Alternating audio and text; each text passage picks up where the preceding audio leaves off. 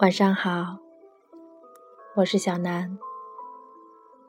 上午的时候，看到微信里好多朋友发信息，说防空警报拉响，听得人心情沉重。然后暗自诧异，我怎么没有听到？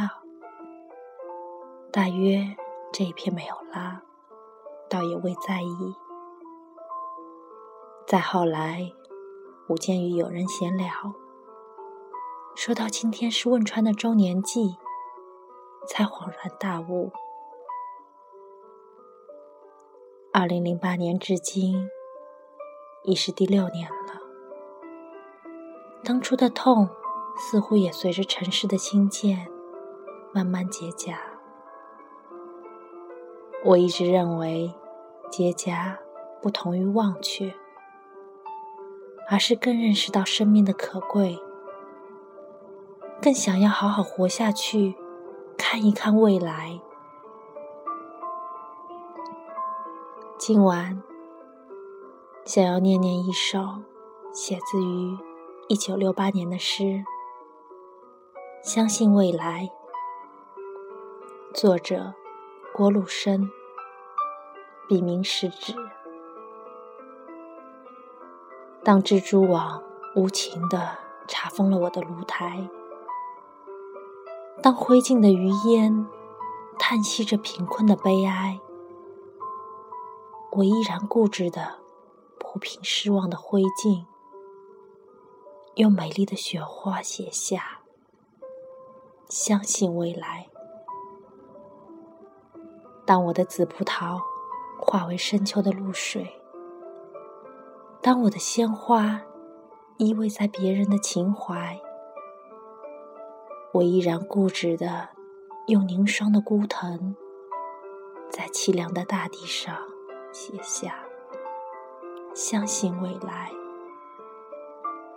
我要用手指那涌向天边的排浪，我要用手撑那托住太阳的大海，摇曳着曙光。那只温暖、漂亮的笔杆，用孩子的笔体写下：“相信未来。”我之所以坚定的相信未来，是我相信未来人们的眼睛，它有拨开历史风尘的睫毛，它有看透岁月篇章的瞳孔。不管人们对于我们腐烂的皮肉、那些迷途的惆怅、失败的痛苦，是寄予感动的热泪、深切的同情，还是给予轻蔑的微笑、辛辣的嘲讽，我坚信，人们对于我们的脊骨，那无数次的探索、迷途、失败。和成功，一定会给予热情、客观、公正的评定。是的，我焦急着等待着他们的评定。